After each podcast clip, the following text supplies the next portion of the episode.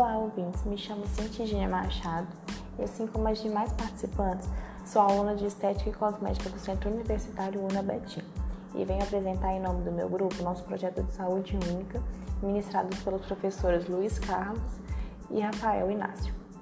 Somos responsáveis pelo tema estética sustentável, ou seja, um crescimento ecológico focando em ações que sustentem o conceito por anos, valorizando as relações sustentáveis relacionadas com o nosso curso. Esse trabalho foi realizado com base em uma entrevista semi-estruturada com a esteticista do estúdio SF Estética, localizada na rua Professor Ricardo Souza, número 184, no centro de Esmeraldas, no período de 5 de maio de 2020 seguindo o horário de 18 às 19 horas do turno da noite, conforme a disponibilidade da entrevistada Sheila e Fernanda. A entrevista visava compreender se a clínica seguia as regras para ser considerada uma clínica sustentável. Então, foram feitas as seguintes perguntas na entrevista: Como são descartados os resíduos corporais de tratamento estético? Os profissionais que aqui trabalham usam os equipamentos de proteção individual e equipamentos de proteção coletiva? Se sim, quais equipamentos para qual atividade? O que é feito com produtos vencidos?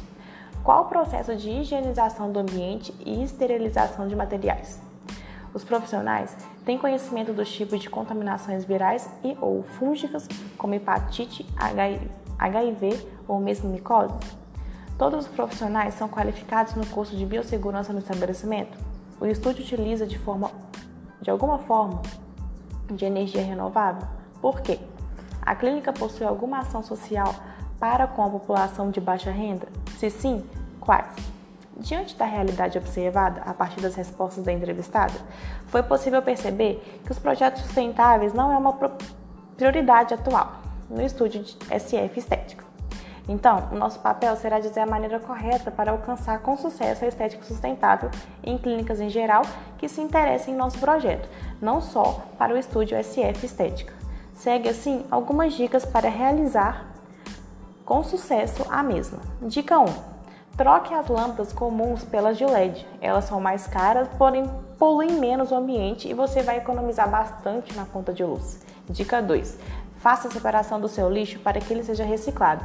Se na sua cidade não existe ainda a coleta seletiva, procure cooperativas de reciclagem. Muitas delas ainda pagam pelo seu lixo. Dica 3.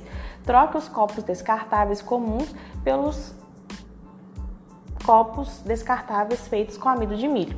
Este material sofre uma degradação rápida e menos danosa para o meio ambiente do que o plástico. Sem contar que o plástico é sobreproduto de petróleo, ou simplesmente use copos e xícaras de vidro ou porcelana.